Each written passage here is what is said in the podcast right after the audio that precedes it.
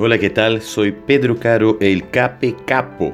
Hoy vamos a leer y reflexionar en el Salmo 64, un salmo más del rey David.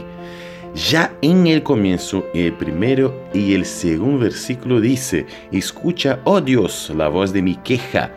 Protégeme de temor al enemigo.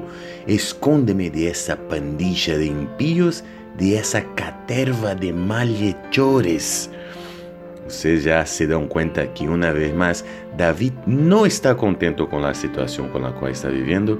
Peor, no le gusta la gente que está a su vuelta. Son impíos, son malhechores, son enemigos. Y ustedes saben, ¿qué cosa mejor que hablar con Dios que quejarse con Dios? Fíjense, no hay problema ninguno quejarse con Dios. Dios está dispuesto a escuchar. A Dios no le molesta tu queja.